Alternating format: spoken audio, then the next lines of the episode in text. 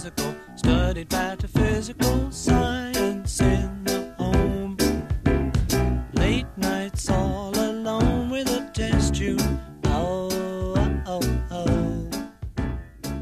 厂家他没有时间和成本去跟消费者去科普一个比较复杂的概念，他能做到的最简单的就是只给你一个数字，然后让你拿这个数字去比大小。我说的难听一点，很多人他的受教育程度以及他的学习意愿也只支持他去接受这么简单的信息。我这话说的其实挺难听，但因为我不是厂家，所以我可以这么说。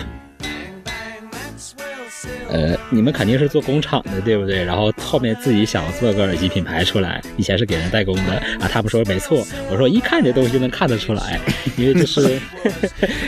就是因为就是你看它的产品的设计啊、外观呀、各方面，就是其实有还还有那个味儿，你可能想表述的很清楚也不太容易，但就是有还有还有那个工厂味儿。厂家可能早就意识到了，这些人他永远不会是我的客户，对，我不可能从这些人身上赚到钱。但是呢，他们还有另一种作用，就是可以作为一个梗小鬼去传播这些东西，还是最终还是为厂为品牌所用了。但是当事人并不会意识到这个问题。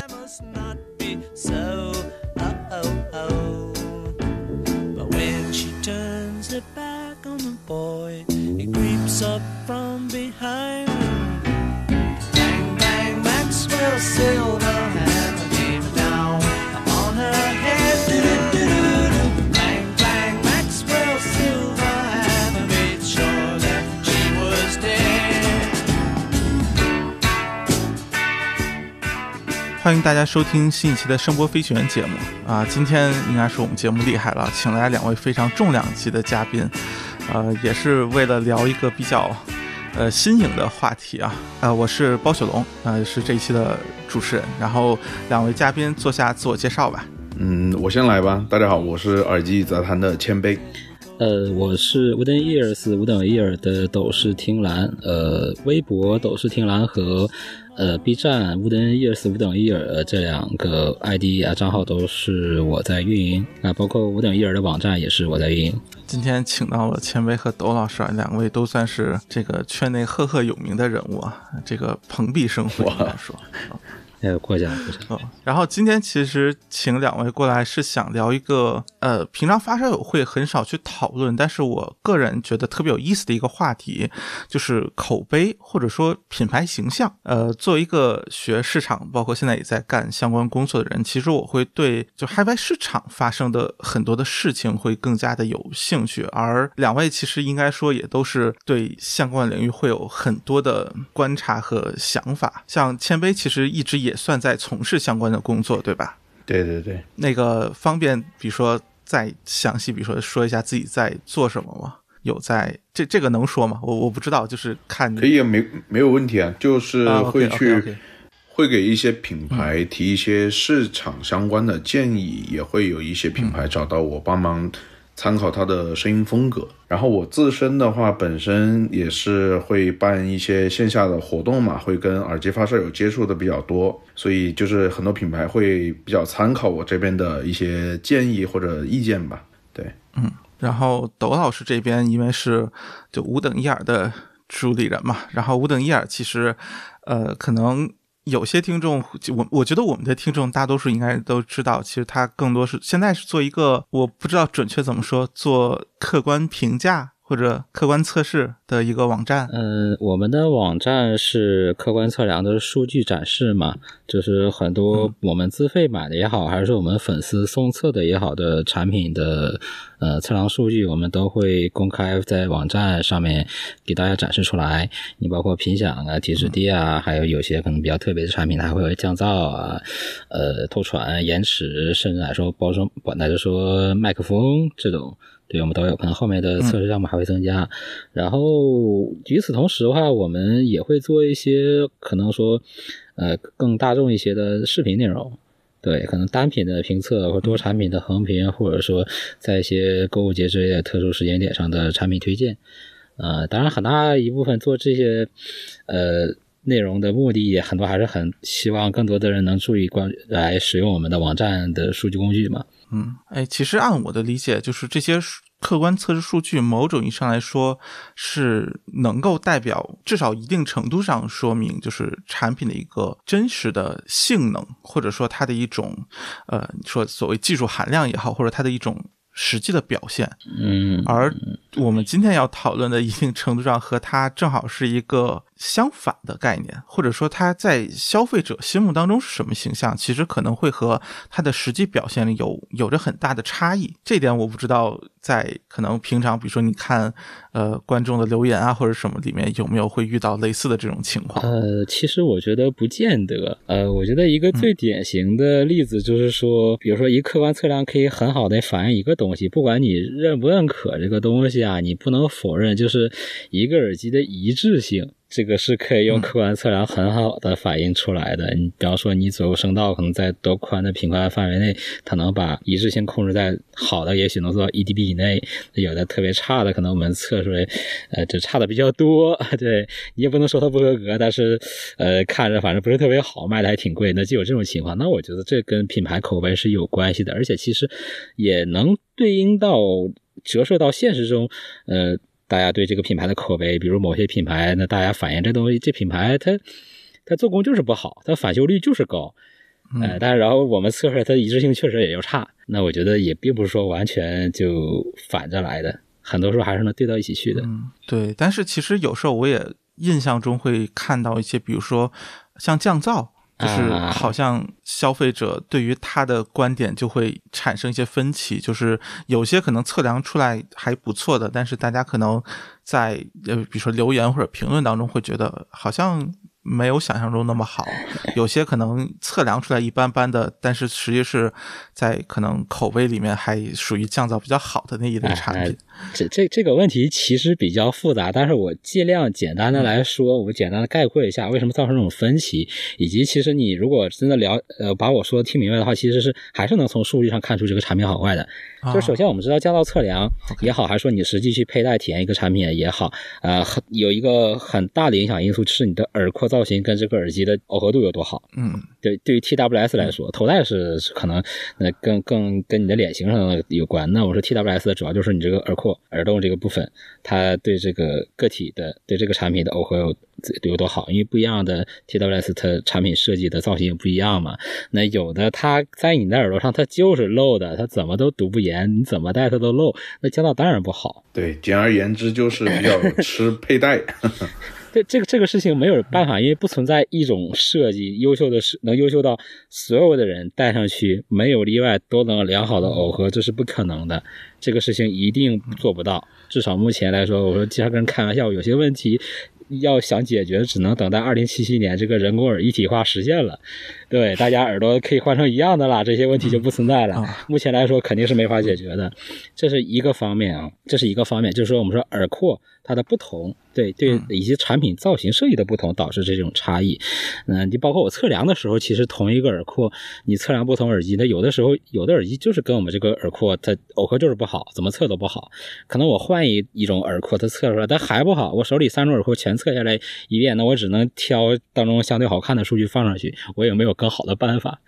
对，然后这是刚刚说的第一点啊，就是就是最主要的影响因素。那还有第二点，就是大家其实并不会看降噪数据，这是我觉得也是一个很麻烦的事情，就是因为这里面有一个很大的问题，就是所有的，尤其是这些主流厂商、手机厂商，他去跟你宣传耳机噪的时候，他就给你强调一个概念叫。最大降噪深度，对他给你强调极限深度，但实际上我告诉你，这个数据没有任何的意义，一丁点意义都没有啊！对它实际上没有参考价值，纯粹是一种营销上的噱头。呃，为为什么？其实我也能理解啊，因为厂家他没有时间和成本去跟消费者去普及、去科普一个比较复杂的概念，他能做到的最简单的就是只给你一个数字，然后让你拿这个数字去比大小啊！对，就是我我们我说的难听一。点很多人他的受教育程度以及他的学习意愿也只支持他去接受这么简单的信息。我这话说的其实挺难听啊，但因为我不是厂家，但因为我不是厂家，所以我可以这么说。因为很多人买耳机不会像比如说挑电脑或者挑什么那么或者挑手机那么去那么在意这些东西，他可能。就就对于他来说，说那啥就看半个小时，随便翻一翻，然后 OK，我我可能就能看到这个程度，那我就看数字比大小了呗。我觉得这个可能和就说白了，比如说对于发烧友来说，可能就不会这么简单的去挑，但是我觉得对于一般消费者来说，去要求他去做很多的这些前期的这种功课，本身可能也确实不太现实。是这样。但是我觉得，我觉得厂家完全可以把完整的降噪曲线发出来，然后最好大家商量找一个大家都认可的第三方的的测试条件一个机构来一个公共公用的测试条件，然后一起给这个数据。那个时候我觉得。这个才有比较意义，但现在是就是很多用户会说，哎，这家说我四十九 dB，他说他四十八 dB，那个说他四十七 dB，是不是这个四十九就比四十八和四十七的好？不是的，因为最大的降噪深度我们测出来的话，实际上就是说你一整条曲线上有个尖儿冒出来，它没有任何意义，因为你在对最后在听感上你是可以忽略，它直接被平滑掉了。包括我我们数据处理。都是很保守的，我们给到三分之一被平成平滑出来，那这种尖儿就基本就消掉了。那如果说我也不平滑的话，很也可以测出来厂家宣传的那特别大的一个峰值，但真的。实际上没有多大价值。那你看我，包括我做视频的时候，我也会经常跟人强调，你光这个峰值我们能测出来多少？但是我告诉你，这个峰值没有用，也不要去理会厂家的，也不是说我测出来峰值没有厂家说那么多，厂家就是虚假宣传了，都没有这个没有这个情况。我们可能更多的去看它一整条降噪曲线在不同频段上的表现，因为实际上我们是日常生活当中的噪声不只有低频噪声啊，那包括我在。交通工具里，在商场里这种情况啊，那可能更多的是人声。那我们要看它的中频降噪。那有一些交通工具，它的高频噪声也很突出，你飞机、地铁，那这些都要考量的。我所以说我告诉这里面的问题就是，大家，很多人还是不会看这个数据。我们给的不是说单一个深度，我们给到一整条曲线来给你呈现出来。那你就会看到有些耳机它并没有宣传极限深度，但是它可能在。中频和高频的表现也很好，然后你会觉得它的综合降噪听起来会比某个宣传单一深度很强的产品要更好，这很正常。对，其实我觉得宽度降噪宽度要比深度要更有有感觉一些吧，主观上的东西就更会更明显。嗯，而且频宽高还有一个好处，可能很多人不知道。就是有的产品，如果你低频深度做到很高，但是中频一下子掉下去了，会有一个比较明显的副作用是什么呢？是耳压会变大。嗯，哦，这样。对，跟耳压跟这个是相关的。如果说你的全频段，就是说你中至少你低频到中频这方这边过渡的比较平滑，它没有说一下子深度掉很多，那你会感觉耳压并不大。所以其实。给我一种什么感觉？就是降噪这上面，其实应该说已经是一个就主观体验也比较明确，其实客观测试数据也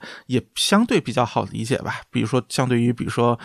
音质或者其他的一些方面来说，其实对于这方面来说，依然其实会在可能我们说像测试者或者用户之间存在着这种。呃，一些你说信息差也好，或者这个理解上的一个鸿沟，我觉得这个确实是有的。然后，其实想为什么要说今天的主题是口碑，或者说品牌形象这方面，其实我觉得一个很重要的就是在于想去，或者对于我来说是很想去探究一下，就是对于。呃，我们所说，无论是消费者，或者说，如果我们放到 HiFi 圈来说，就发烧友，他们心目中的就是口碑，或者说我们说哪个东西好像这个口碑挺好，它到底是个什么意思？这个是一个让我觉得，其实，在不同的视角或者不同的人看来，差别可能会非常大的一个一个状态。这个其实比较有意思，之前其实和谦卑聊，就是提到的那个碳吃鸡的呃氧气吧，氧气是吧？对。呃，我我个人其实不是很喜欢这个塞子，呃，这个之前其实可能也也知道，然后可能在你看来，它的口碑也不算是一个就是好评率特别高，就是那种好评如潮那么一个状态，对吧？呃，其实这个产品它算是比较好评如潮的，以至于导致了后来，哦，呃，就是很多人认为是请了水军。对，我听说雅琪现在还在卖，而且卖的好像还行的嘛，没事，对，是吧？对，是的，是的。对，当然这个可能就是我个人的一种，你说就在我自己圈子观察一种偏见，所以对于我来说，我可能会就会觉得它的口碑好像没有那么好。但是那天听到你说它销量其实非常好，这一点让我是非常的惊讶。当时是的，前段时间广州展，他们老板也去了嘛，我还在聊这个事情，他说氧气现在还卖的很好，我都惊了。今年应该是上了卖了五年了，应该有了吧。嗯，这在国产的塞子里面算是生命周期特别长的了。我感觉真的很难再想到另外一个卖了这么久，但其实它还没有迭代的产品。就你想想，其他家好像同类型的产品很多都已经好几代了两代甚至三代，对对对，嗯这种感觉也。一般产品，我觉得生命周期可能六个月差不多了就。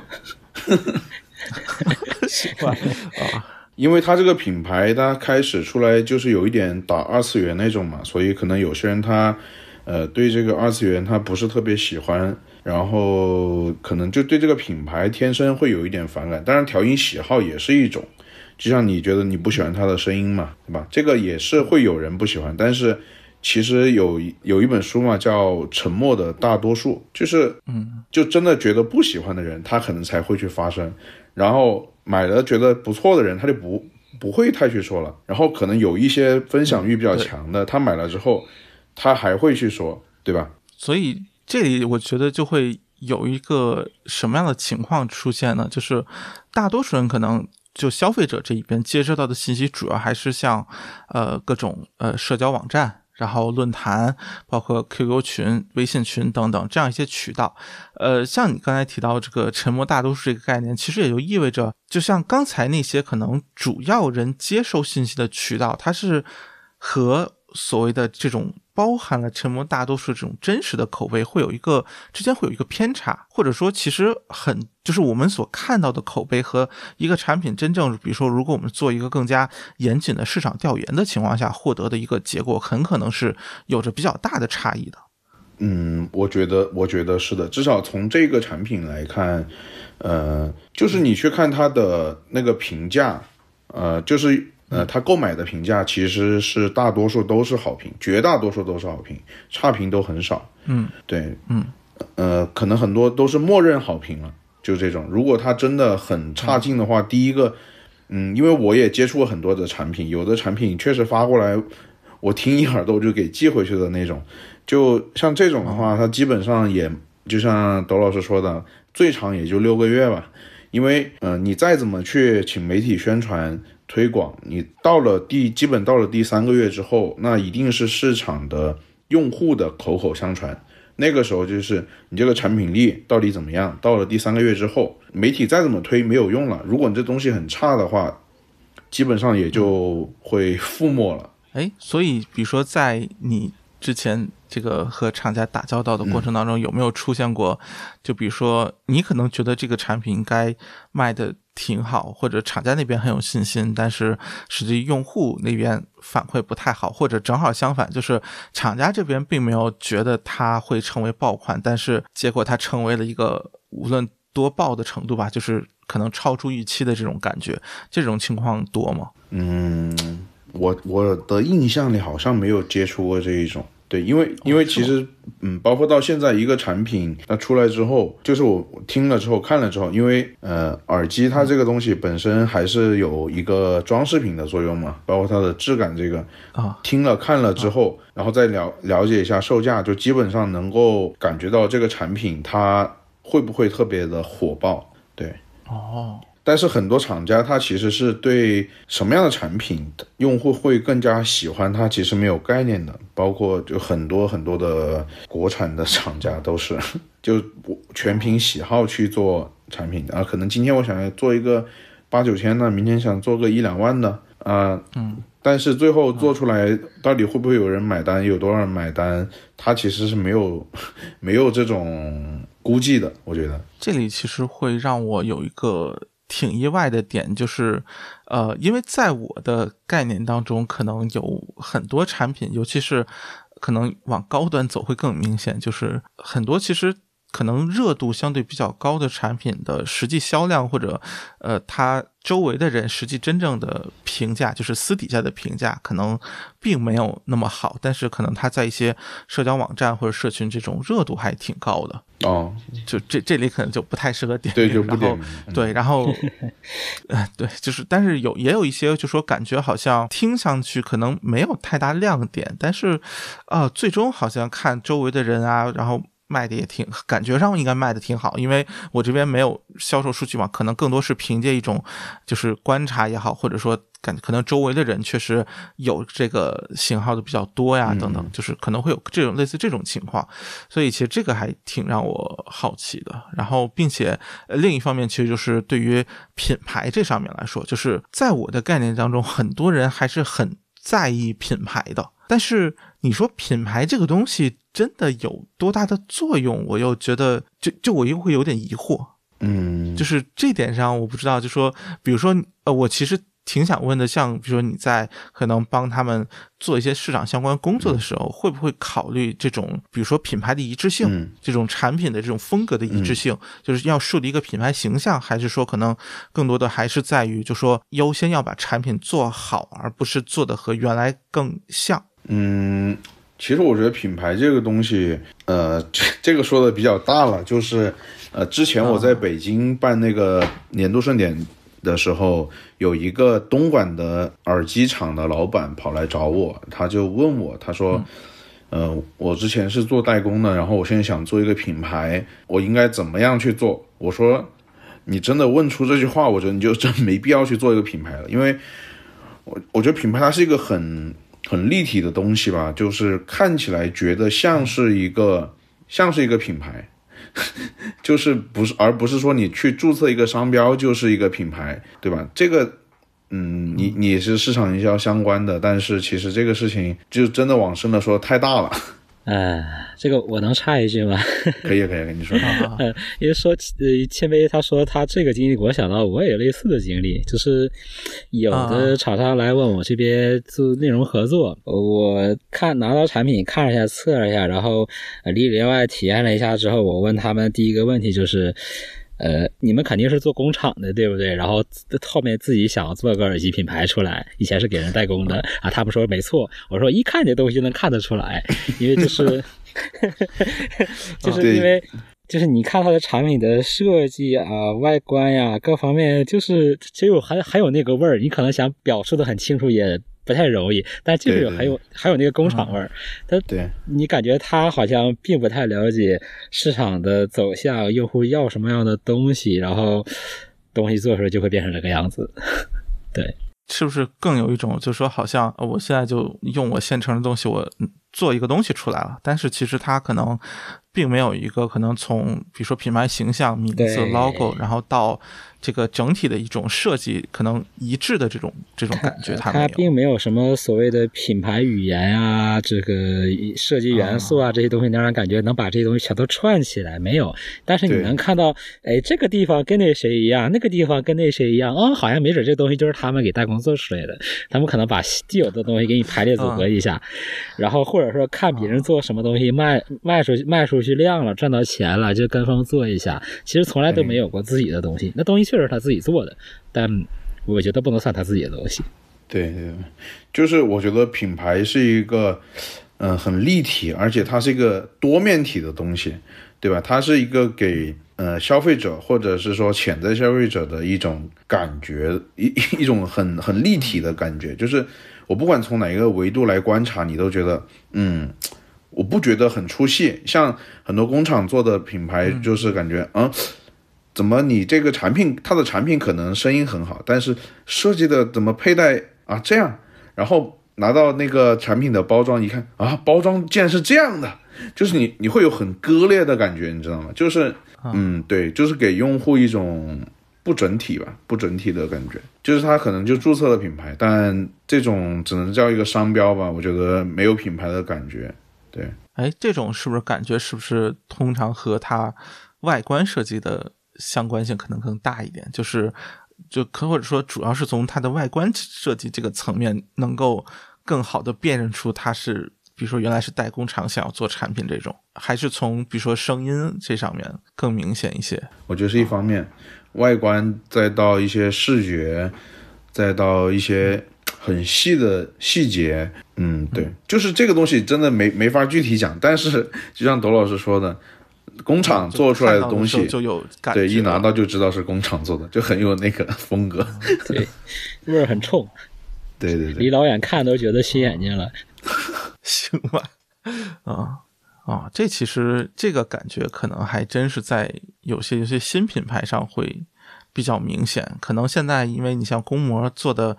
比较容易，包括 3D 打印这种技术相对比较成熟嘛，其实能看到很多这种新的品牌的加入吧。但是其实很多新的品牌，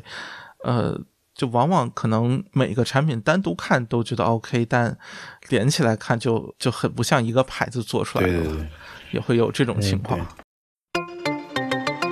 对呃，就这里其实，比如说像达音科这个品牌，其实给我的感觉就是它，比如说早期的产品，其实会和比如说像从三 DK 三零零幺开始这样一些，就是它开始用那种金属质感更加强烈，然后更加明显要更加厚重的那种外壳设计，呃，然后包括后续一系列它在包装在配件上面做的都非常的，或者是相对比之前要明显更加豪华等等，就是它开始明显有了一种更加整体也好，或者更加这种连贯的。说设计语言也好，或者这种风格也好，其实就能看到它似乎就更加的容易在市场上得到欢迎。包括我就我的感觉是，那两年哪怕我们说它在声音层面可能没有相比过去没有那么巨大的一个提升，但是它在整个给人的感觉上面却是明显的要比之前往上跃迁了一步。就它可能当时甚至说，比如说。到了一个，比如说我们所谓国内 HiFi 品牌里面一线品牌那种那种感觉吧，呃，我因为这个销量我不知道，所以我不知道它是不是真的具体销量也是到了一线，但是整体给人的感觉，包括它的整体的这种设计的感觉、价格等等，它都明显要比之前要往上提了一个很很高的一个台阶。呃，然后其实像这种就会让我觉得，就是在精心的设计或者这种有意识的去。做相关的工作的情况下，它其实每个品牌都是能够去完成这样一个自成体系也好，或者说完成一个类似于品牌的形成，然后去收获一批自己的这样一个可能相对稳固的粉丝。当然后面啊，就是和他粉丝之间发生的一些矛盾那个事情就就不细说了啊。对，然后这个其实会让我有有一种什么感觉呢？就是其实他是需要做这么一个前面的这一步，然后他才能去真正获得一个可能非常强力的这种对于社区的影响力，或者说去去完成一个自己的一个非常稳固的一个一个社群。这个是一个给我感觉特别明显的。其实你像，呃，比如说像原道，就我们说它其实是一个很便宜的品牌，或者它的整体的单价都很低，它的主流产品就九块九包邮嘛。但但其实我觉得它的很多的这种，呃，社群的运营，包括其实它玩梗这个方面的能力，就是它它的整体的，我觉得应该是。就某种上是反而是一个品牌形象很强的，就九块九包邮的这样一个形象，反而带给他了非常强烈的这种所谓的实惠或者说性价比很高的这样一种呃形象。这个其实是应该说是也也是很凑巧吧，或者说也不能叫凑巧，就是也是很。独一份儿，就是我我很难想象有第二个品牌能够复刻这样一个一个经历，一个现象级的东西。对，其实之前我们能够看到像潜水专家这种品牌，就一定程度上它就是原道之前的原道吧。但是当时它并没有能够坚持下来，或者说我觉得它并没有把这条路走通，它没有出圈。他没有出圈，嗯。嗯，对，但是原道出圈之后，我觉得后续的几个产品也开始卖的更贵之后，但是它依然能保持它的品牌形象，这个是让我挺惊讶的一点，或者我觉得挺难得的一点。我觉得这两个牌子里面有一个很大的区别，就是潜水专家是想把产品做的更贵，呃，但原道是它主打其实是做的最便宜，这两个方向其实是反的。对，潜水专家以前有一些我印象里头可能口碑当时特别好，像我记得一个前三九，包括这种啊，但是特别小、特别前二五，特别对那种，嗯，然后它后面越做越贵，那我觉得这个方案可能就有点不太对了。就是至少我们可能事后诸葛的，你看原道的，呃，发迹史，你会觉得如果潜水专家把东西想办法做得更便宜，会不会他更早就更火起来了呢？但这点其实就特别有意思啊，就是你像潜水专家，如果我没记错，当初它最贵的可能也就九十九，千九九，呃，对对。但像原道现在其实破百的塞子是相当多的，嗯，呃，也不叫相当，就是就它其实有好几条破百的，呃，所以这个当然你说它主打的还是九块九，这个没有问题，并且九块九这个价位确实是极端破圈的一个。一一个价位，这个我觉得确实是，就是从应该说当时清水之家没想过干这么狠的一个一个事情吧，也当然也可能是没有资源啊，这个具体情况我们确实不太了解。但就会有一种挺挺有意思的感觉吧，就是依靠着就是非常便宜的产品去破圈之后，其实它能够这种立起来一个可能性价比很好的品牌形象，其实对于它未来的可能更贵的产品销量也会有一个很大的注意，这种感觉，这个会让我觉得特别的有有意思。就是原道这个事情，我想说一下，其实，呃，你说这个品牌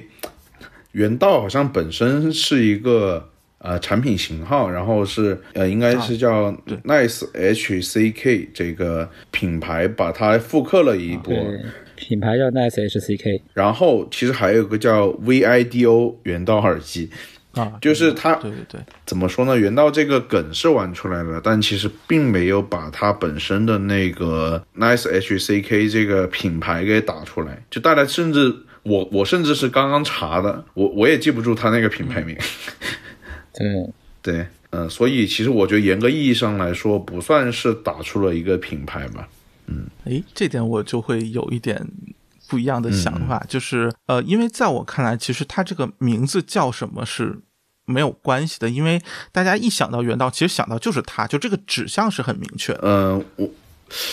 或者说一想到那个那个梗吧，咱先这么说，就是或者想到一个九块九包邮的话，其实我就我感觉我知道，就是这个品牌还有个就是原道这个耳机，还有个叫弗兰生的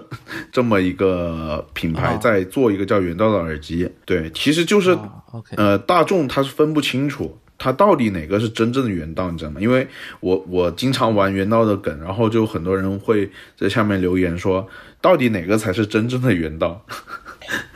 因为大家知道的只是原道的这个名字，然后其实我觉得这也是一种枷锁。你包括后续他再推出新的产品，他再去迭代的时候，他还得接着待在这个圈儿里。他新的东西叫原道酱，他原道酱是绝对不敢扔的，他是绝对不能扔的，因为 Nice HCK 这个牌子人知道的人就少太多了。对 对啊，确实。你包括 Nice Nice HCK，它的确有更贵的耳机，但是那些耳机的销量，或者说客观的在它对应价位的竞争力很强嘛，也并没有。最终其实主要的支撑品牌呢还是这一个九块九包邮的耳机，对不对？那我们说，你说物价一直在涨，那小时候我们你说冰棍以前多少钱一根，现在多少钱一根？那你九块九，你这个数还很难往上突破。你长期来看啊，这个我觉得至少你对于一个单独的品牌来说，可能并不是一个特别好的事情。那眼下它确实可以卖很多，那以后接着卖九块九吗？你成本各方面都在涨，但现在还有的赚，对，可能也可能也有的人真的以为它这个。九块九不赚钱，实际上当然是肯定是赚钱的，但是以后一直长此以往下去，那我觉得这个事也难说，对吧？嗯，就是我觉得这个梗你玩几年之后，可能就渐渐的被遗忘了。我我觉得是这样，因为我最开始关注到这个这个型号的时候，它的月销应该是七八万还是十万来着，反正挺多的。我刚刚搜到它现在月销就是一万加了，对。就你玩梗的人再多，中国人口是有上限的嘛，对吧？对啊，你这个一个他在社群当中的普及度达到一定程度了，也就意味着这个用户接近饱和了。那之后这个大家这东西无非是可能用坏了再买一条，那用不坏就接着用着。嗯，对，其实我我是认为对它的品牌的建立，嗯，肯定是有帮助的，因为它也算是一个品牌的流量入口。但是它更突出的是原道，它其实算是一个 IP，跟它这个品牌其实对这么说也是对。或者我们反过来想，为什么没有其他人也做一个这种公模塞一个便宜单元卖特别便宜包邮的耳机？这个路径别人能不能做？当然也能做，但是为什么大家没有做？你哪个牌子下来做这个东西，不就是把自己牌子砸死了吗？对吧？对，啊。啊，这么说也确实，就这个其实就是一个感觉特别有有意思的点，就是它可能就志在于此的这种感觉，就它就不是一个那种意义上我们说传统的主打发烧友或者主打 HiFi 这个品牌，它真的就是想类似于就是卡在那个一般消费者和发烧友的这个边儿上，就是呃一般消费者会看发烧，觉得它是发烧友圈，所以觉得它音质应该有保证，然后又便宜，所以会去购买，然后发烧友圈又觉得 OK，它这么便宜就是个一般消费品牌。然后对，然后可能会去，因此这个觉得推荐给大家可能知名度上什么大家都听说过，一去推荐给同事也好或者什么也好，都觉得没有问题。我我的感觉就是它非常精准的，甚至说卡在这样一个中线的这种感觉。它现在可能有往 HiFi 这边做一些产品，但是好像你说起来，它确实。要比原道这个梗也好，这个产品也好的销量也好，或者影响力，确实要低了好几个维度档次的感觉。嗯，其实我觉得吧，也许有些事情发生的并没有那么的，呃，计划性。那其实这个事情在我看来，它其实很我觉得原道火起来挺随机的，对对，其实就像很多可能在一些社交平台上突然火起来的，因为某个梗突然火起来的个人，然后他有聪明人会怎么样？会怎么做？他知道这个东西的能维持热度很短，那他会做两件事：第一，抓紧快速变现，马上变现开始变现；然后第二，然后找人去接着炒这个梗，让可能尽可能退热的慢一些，也来延长自己变可以变现的时间。那其实是一样，完全一样的道理。他偶然间这个梗火了，那么就想办法，呃，用一些方法让这个梗能。对吧？它的流传度能多保持一段时间，然后这在这段时间里头抓紧变现，赶紧把东西多卖一些，能卖越多越好，就是这样的道理。这里其实我会想到另外一个品牌，当然我不知道 两位是不是方便讨论，就水月雨。嗯，就是水月雨这边其实早期最有名的那个梗就是没有低频嘛，对早期确实没有低频他现在发出了没有低频的声音，就是就就这个表情包也好或者什么，就是呃，在他的梗里面，我觉得这个应该算是最有名的一个。对。然后其实这个梗某种意义上来说，它不是一个很正面的，就不像原道那个，就是你说那个大那个图，它早知道还是原道，它是一个非常明确的正面的东西嘛。但是水雨没有低频这个，它其实不算是一个特别正面的一个一个描述，它一定程度上是一种你说自黑也好，或者说这种这种感觉。嗯哎，所以但是另一方面，它确实有极大的，我觉得扩展你说它的知名度，或者在早期其实让很多人呃对这个品牌有了一个印象。所以其实这点我就会在想，就是比如说初期对于尤其是可能相对自品牌相对早期来说，是不是这个知名度要比我们所说的这种美誉度其实要更重要，或者说其实早期还是先让大家都知道你这件这件事情比较重要。其实，嗯，我跟水月他还是耳机发烧友的时候，我们就认识了，认识应该快，应该有十年了，今年。然后他最开始做耳机的时候，我 给我发过嘛，那时候确实没有低频，就是他他不懂，他当时也不懂，他就是认为一条直线的声音就是好的，就是那个曲线是越平直越好，啊，然后所以它的低频也很平，然后它的哇，这是可以说的吗？对，这这个没关系吧？然后它的三 K 也很平，所以它的低频很少，人声也很远。对，但是这这一点就有一些印证，但是他我认为他很，我很欣赏他的一点就是他会一直不断的去学习，对，包括他其实他早期的产品的受众也都很小很小，因为。嗯、就是我们在贴吧认识的一些朋友会去支持一下他嘛，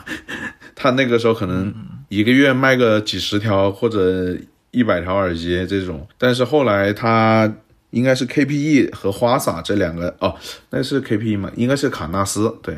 卡纳斯和花洒这两个产品开始呃有低频了，并且人声也做得不错，呃，算是那两个产品它开始品牌有比较大的。也也就是所谓的口碑起来了之后，也反向带动了它的销量。那从那之后，他就找到了这个，就大众喜欢什么样的声音嘛，什么样的声音大家会买账的这个路，对，所以他之后就一直往这个路去走了。所以他的 产品现在的低频其实算是比较多的，也不算特别多，但是算是绝对是不能说是低频算少的。现在已经没有多少人提水雨没有低频这件事儿了。这真有人提的话，还是有，真有人提的话，我感觉这就是纯玩梗了，基本。对啊，我前段时间发了那个水与蓝的测评视频嘛，还有人说，嗯、长得是挺好看的，就是没有低频。我说大哥，这还没有低频，你要听什么样的低频啊？我靠！我们粉丝群里好多买蓝的，觉得有点 base head。对啊，对啊，他的低频现在其实是比较多的，对 所以这点其实也能看出来，就是就玩梗的人还是多。对。嗯，包总刚刚说的这个，呃，他这个没有低频，也算是他的一个符号，更容易让大家记住这个这个品牌。我觉得也算是一个好呃好事情嘛，就是之前是看谁说的，就是反正呃黑粉也是热度嘛，对吧？总比黑粉也是粉，对 总比没人提强。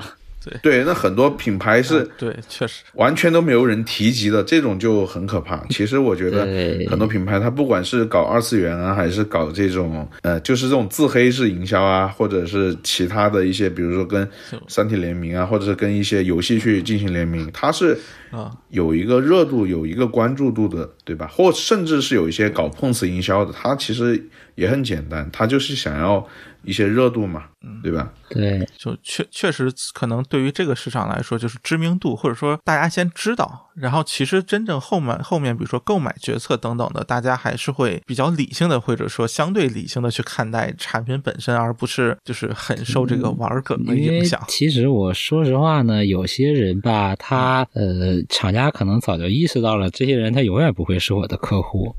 对，我不可能从这些人身上赚到钱，但是呢，他们还有另一种作用，就是可以作为一个梗小鬼去传播这些东西，还是最终还是为厂为品牌所用了。但是当事人并不会意识到这个问题，所以说，当你再去玩一些过气过时的梗的时候，我觉得我希望大家提醒一下自己，你这个时候有没有可能其实正在被人当枪使？对，哎，这这个当枪使可能有点夸张啊，不过我我觉得确实会有这种对，帮助传播，可能觉得自己是黑粉，但实际上可能还帮了品牌这种感觉。，呃就是就是可能一种大家不都不是特别喜欢的群体，叫云玩家、云用户嘛，其实就没有没有用过、啊没有体验过，但是只会玩梗，只会去呃传一些就是别人在传，他看到了，然后也去传播的东西，因为他其实自己并没有用过。对，其实就是这类人。是。但某种意义上说，现在是不是也可以说这类人对品牌影响还挺大的对，或者对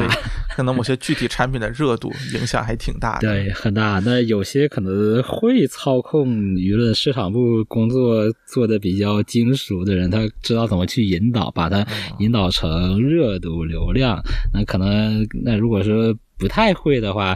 呃，就可能会反噬自身嘛，就导致说你的品牌形象被一些。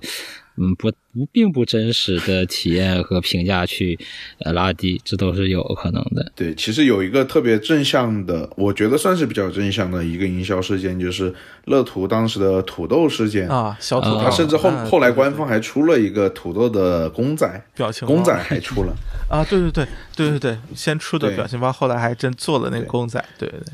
那其实这个事情，我觉得就从品牌的角度来讲，我觉得只要品牌它没有做的真的是心术不正的事情，你可以正大光明的去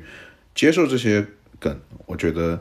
呃，反而对于用户来的感知来说可能会更好，觉得你这个品牌足够大度，对吧？对，并且一定程度上，当你把土豆这个梗从一个负面的感觉转化为了一个中性或者甚至说正面感觉的时候，所谓的那些希望通过这个梗去黑你的，也也没办法下手了。那那个那个事件营销，我觉得真的是特别有种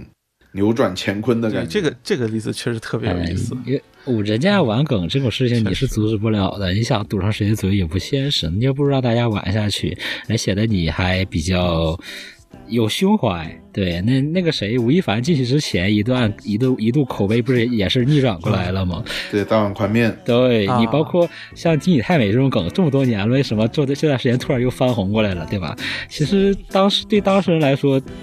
那可能我们只是比较冷静静的从。呃，利益最大化的角度来讲，你放任它去传播，甚至甚至说你自己去暗中的推波助澜，这些都没有坏处，对吧？